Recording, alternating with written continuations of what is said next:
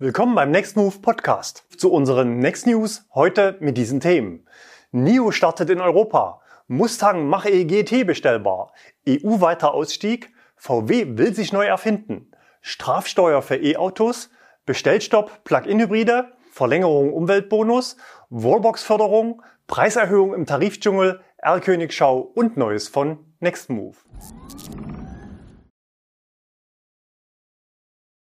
Über 1000 neue Zuschauer von letzter Woche sind unserem Aufruf gefolgt und haben den Kanal nun auch abonniert. Am Freitag um 23.35 Uhr hatten wir mit eurer Unterstützung die magische Grenze von 100.000 Abos geknackt. Vielen, vielen Dank dafür. Wir haben uns entschlossen, auch weiter neue Abonnenten aufzunehmen. Also bitte abonnieren, wenn du noch nicht dabei bist. NIO startet in Europa. Der Hersteller aus China hat Europa fest im Blick.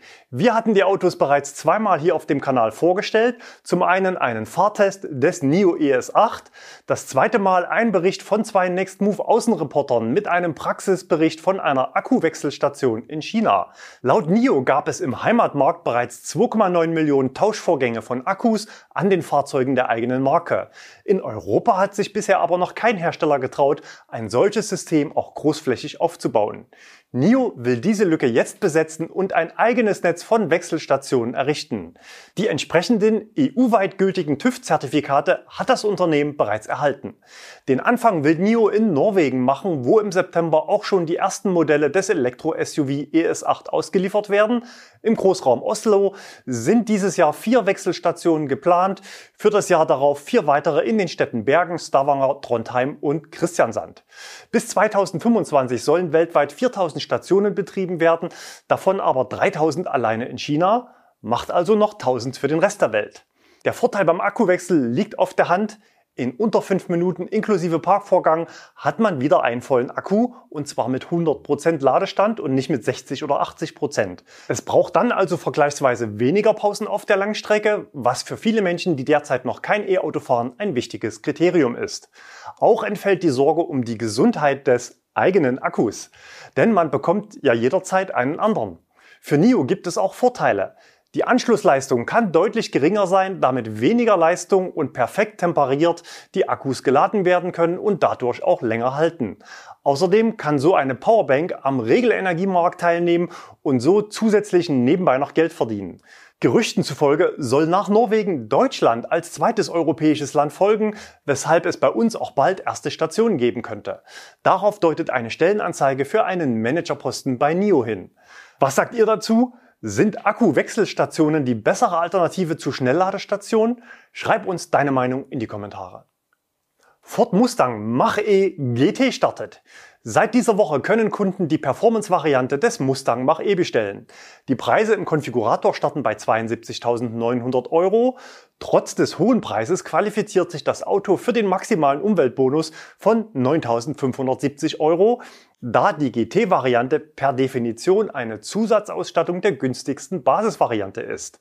Der Mach-E GT hat einen Allradantrieb mit zwei Motoren und 358 Kilowatt Systemleistung sowie 860 Newtonmeter Drehmoment. Der Sprint auf 100 dauert 3,7 Sekunden, allerdings, so wie auch bei Tesla, nach amerikanischer Messart. Dabei tickt die Uhr erst nach 30 angerollten Zentimetern, was natürlich eine beeindruckende Zeit ermöglicht. Ford ist sich aber noch nicht ganz im Klaren, wie sie diese Zeit für europäische Kunden übersetzen. Im aktuellen Konfigurator findet man neben den 3,7 Sekunden auch einen Wert von 4,4 Sekunden und einen Klick weiter sind es dann unter 5 Sekunden. Bei 200 km pro Stunde Spitzengeschwindigkeit ist dann Schluss mit lustig. Beim Akku und der Ladetechnik ist das Modell identisch zu den bisherigen Varianten mit großer Batterie, nämlich knapp 100 Kilowattstunden brutto und davon 88 nutzbar, deutlich mehr als bei anderen Elektro-SUV im gleichen Preissegment. Die Reichweite für den GT liegt bei ca. 500 Kilometer Reichweite nach WLTP. Die Besonderheit des Mach-E GT ist seine sportlichere Abstimmung von Antrieb und Fahrwerk sowie ein zusätzlicher Track-Modus, der nur für die Rennstrecke zugelassen ist. Außerdem werden andere Reifen und Bremsen verwendet. Die Serienausstattung ist zudem umfangreicher als bei den vier anderen Varianten. Wenn euch das Auto interessiert, dann solltet ihr euch im Anschluss unbedingt unser Video vom Mittwoch dieser Woche anschauen. Gemeinsam mit Marie vom Nextmove Standort Leipzig teste ich das Auto auf seine inneren und äußeren Werte. EU will Verbrenner aus. Lange wurde ein Verbrennerverbot in der EU diskutiert, jetzt hat sich die Kommission klar positioniert. Die Pläne sind Teil des großen Klimaschutzprogramms, das bis 2030 die Treibhausgasemissionen um 55 Prozent senken soll. Bis 2050 soll die EU weitgehend klimaneutral sein. Auch für andere Branchen wie die Luftfahrt wird es schärfere Gesetze geben. Entsprechend sind nicht alle Unternehmen begeistert. Ab 2035 sollen nur noch emissionsfreie Neuwagen zugelassen werden, was quasi einem Verbot konventioneller Benzin- und Dieselfahrzeuge gleichkommen würde. Allerdings gibt es noch eine Rückfalloption. Sollte sich herausstellen, dass die selbst gesteckten Ziele nicht erreicht werden können, kann das Verbrennerverbot noch einmal verschoben werden. In einem Zwischenschritt sollen bereits bis 2030 die derzeitigen Pkw CO2-Emissionen um 55 Prozent gesenkt werden. Das bedeutet, aus Mangel an marktreifen Alternativen müssen die Hersteller den Elektroanteil deutlich steigern, um zwischenzeitlich überhaupt noch Verbrenner verkaufen zu können. Und nein, weder Wasserstoff und noch weniger synthetische Kraftstoffe können das bis 2030 leisten. Denn leider werden wir wohl vor 2040 weltweit nicht genügend Strom aus erneuerbaren Energien erzeugen, um alle Sektoren zu entkarbonisieren, Energieerzeugung, Wirtschaft und Verkehr. Wir können es uns schlichtweg nicht leisten, das doppelte bis vierfache an erneuerbarem Strom in Elektrolyse zu verbraten, wenn es eine effizientere Alternative mit geringerem CO2-Fußabdruck gibt. Wie wir mit dem Altbestand an Fahrzeugen umgehen, bleibt eine unbeantwortete Frage. Denn wir werden Mühe haben, genügend CO2-arme Treibstoffe für die chemische Industrie, den Luftverkehr und die Schifffahrt herzustellen. An dieser Stelle viele Grüße an unsere Zuschauer vom Karlsruher Institut für Technologie. Die deutsche Politik hat bisher ein konkretes Ausstiegsdatum für Verbrenner vermieden. Ich gehe davon aus, dass die nächste Bundesregierung nicht mehr drum herum kommen wird. Stichwort Planungssicherheit. Und 2035 als EU-Vorgabe tut ja niemandem wirklich weh. Aber es ist ein wichtiges Signal an Wirtschaft, Gesellschaft und Lokalpolitik, die Weichen bei der Infrastruktur entsprechend zu stellen. Um die nötige Ladeinfrastruktur für den Kontinent aufzubauen, veranschlagt die EU-Kommission 15 Milliarden Euro, also eine Milliarde pro Jahr. Das klingt etwas wenig. Niemand kann dann behaupten, dass der Wandel zu schnell kommt.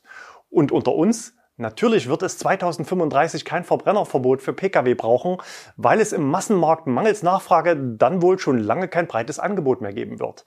Aber das können heute natürlich weder Politik noch Autohersteller so sagen. Denn irgendjemand muss ja auch die aktuellen und künftigen Verbrenner noch kaufen. Die Fertigungskapazitäten müssen noch ein paar Jahre ausgelastet werden, damit die Hersteller nicht in Schieflage kommen. Herbert Dies ist der deutsche Automanager, der am meisten aufs Tempo drückt. Auf Twitter kommentierte er die EU-Pläne so, im Jahr 2030 wird der Anteil an E-Autos an unserer EU-Neuwagenflotte bei rund 60 Prozent liegen. In Deutschland wird er voraussichtlich sogar bei 75 Prozent liegen. Bis 2030 wird die E-Mobilität in allen Mitgliedstaaten dominant sein. Wie VW das schaffen will, ist unser nächstes Thema. VW will sich neu erfinden. Das Unternehmen hat unter dem Titel New Auto seinen Plan zum Wandel zur Elektromobilität mit dem Fokus auf Software und autonomes Fahren vorgestellt. Ab 2026 soll im gesamten VW-Konzern nur noch eine zentrale E-Auto-Plattform namens SSP, Scalable Systems Platform, genutzt werden, die dann mehrere bisherige Plattformen wie zum Beispiel den bekannten MEB und PPP vorgesehen für Porsche und Audi, ersetzt. Für den neuen SSP-Baukasten soll eine einheitliche Software zum Einsatz kommen. Die VW-Tochter Cariat soll hierzu bis 2025 eine Software entwickeln, die konzernübergreifend in jedem Auto funktioniert, vom Skoda bis zum Porsche.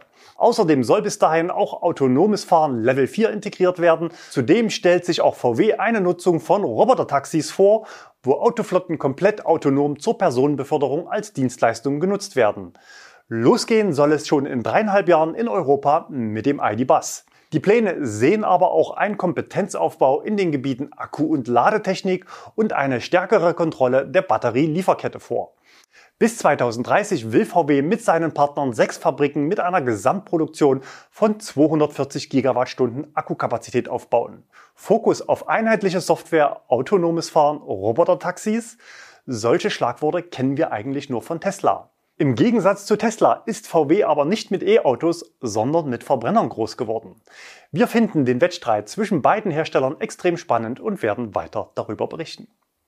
Sondersteuer für Elektroautos. Während E-Autofahrer in Deutschland bis 2030 zehn Jahre Befreiung von der Kfz-Steuer genießen, müssen sich Fahrer in den USA bereits auf eine Strafsteuer einstellen. Zwar wirbt die Politik auch dort für die Elektromobilität, allerdings fallen mit den Verbrennern auch die Einnahmen aus der Mineralölsteuer weg. Und damit wird ja die Infrastruktur finanziert, die letztendlich auch E-Autos nutzen. Aus diesem Grund wollen immer mehr US-Bundesstaaten eine Sondersteuer für Elektrofahrzeuge erheben. Es dürfe nicht sein, dass ein Fahrer eines 20.000 Dollar teuren Benziners seinen Anteil zahlt, der Fahrer eines 90.000 Dollar teuren Tesla aber nicht. So begründete ein Senator des Staates Florida diesen Schritt. Derzeit ist auch eine allgemeine Infrastrukturabgabe in den USA im Gespräch, doch diese wird von der US-Regierung unter Joe Biden abgelehnt, um Interessenten von E-Autos nicht abzuschrecken. Wie sieht es in Deutschland aus? In den nächsten Jahren dürften E-Autofahrer wohl noch sicher sein, zumal die Elektroautosteuer die bisherigen Ziele der Einhaltung der Klimaziele massiv behindern würde. Doch langfristig wird sich der Staat schwer tun, auf die bisherigen Einnahmen der Verbrenner zu verzichten. Zwar beginnt die Besteuerung von E-Autos ab 2030, jedoch auf einem weitaus niedrigeren Niveau als bei vergleichbaren Verbrennern. Denkbar wäre auch eine zusätzliche Besteuerung von Fahrstrom. Anders als bei Diesel und Heizöl lässt sich aber zu Hause geladener Solarstrom nun mal schlecht einfärben, um später ein unversteuertes Schwarzladen nachzuweisen. Bestellstopp Plug-in-Hybride. Plug-in-Hybride spielen bei Nextmove selten eine Rolle. Auch unsere Vermietflotte ist ja zu 100% elektrisch. Aber wir wissen aus den Kommentaren, dass für viele unserer Zuschauer das Elektroauto derzeit aus unterschiedlichen Gründen noch nicht passt. Alle Zuschauer, die einen Plug-in-Hybrid bestellt haben oder das vorhaben, möchten wir heute auf einen ganz großen, teuren Fettnapf hinweisen, auf den ihr eventuell zurast. Fast alle Plug-in-Hybride in Deutschland dürfen ja ein E-Kennzeichen bekommen und werden damit in der Straßenverkehrsordnung mit reinen E-Autos gleichgestellt. Plug-in-Hybride profitieren von bis zu 4.500 Euro staatlichem Zuschuss beim Umweltbonus und in der Dienstwagenbesteuerung gilt bei Anschaffung in den Jahren 2019 bis 2021 der reduzierte Satz von 0,5 Prozent. Aber das gilt nicht einfach nur für alle Autos mit Stecker, sondern die entsprechend privilegierten Autos müssen die Voraussetzungen aus der Definition in Paragraph 2 des Elektromobilitätsgesetzes erfüllen. Das heißt, im Prüfzyklus müssen Sie aktuell 40 Kilometer elektrisch schaffen. Und jetzt kommt's. Zum 1.1. steigt dieser Satz um 50 Prozent auf 60 elektrische Kilometer. Das heißt, ein Plug-in-Hybrid aus aktueller Produktion mit 40 Kilometer Reichweite wird zum Ladenhüter und ist in Deutschland 2022 eigentlich unverkäuflich. Blöd ist das vor allem dann, wenn ich auf so ein bestelltes Auto warte und sich die Auslieferung aufgrund des Chipmangels in der Autoindustrie verzögert. Über eine mehrjährige Nutzung gerechnet kann der finanzielle Verlust in Summe über 10.000 Euro liegen. Falls ihr also demnächst einen Plugin kaufen wollt, solltet ihr entsprechend harte Klauseln in eure Bestellung aufnehmen. Zum Beispiel so. Die Bestellung erlischt bei Nichtauslieferung bis zum 15.12.2021, ohne dass es einer Stornierung bedarf. Natürlich sehen auch die Hersteller das Problem kommen und nehmen im Zuge des allgemeinen Chipmangels aktuell nach und nach betroffene Modelle aus dem Programm. Denn die wenigen Chips und die teuren Akkus baut man dann doch lieber in ein Auto, das man auch im Januar noch verkaufen kann. Verlängerung Umweltbonus. Eine echte Hängepartie droht aktuell beim Umweltbonus, denn auch bei vielen E-Autos gehen die Lieferzeiten derzeit nach oben und reichen deutlich bis ins Jahr 2022 hinein. Auf Basis der Gesetzeslage heute hieße das bis zu 3000 Euro weniger vom Staat. Denn die sogenannte Innovationsprämie, also die einseitige staatliche Verdopplung des Umweltbonus, läuft zum 31.12. aus. Zwar gibt es einen Kabinettsbeschluss vom 17. November letzten Jahres, in dem die Corona-Förderung als Dauerförderung bis 2025 ausgelobt wurde, aber das ist bisher eben nur eine Absichtserklärung und noch kein neues Gesetz. Aktuell beginnt die Urlaubssaison, der Bundestag befindet sich bereits in der parlamentarischen Sommerpause und es geht um richtig viel Kohle und da ist fraglich, ob das die Regierung noch durchwinkt. Nach der Wahl könnte es ja dann relativ lange dauern, bis wir eine neue handlungsfähige Regierung bekommen. Aber natürlich weiß man auch im Wirtschaftsministerium, dass Unsicherheit Gift für Unternehmen und Verbraucher ist.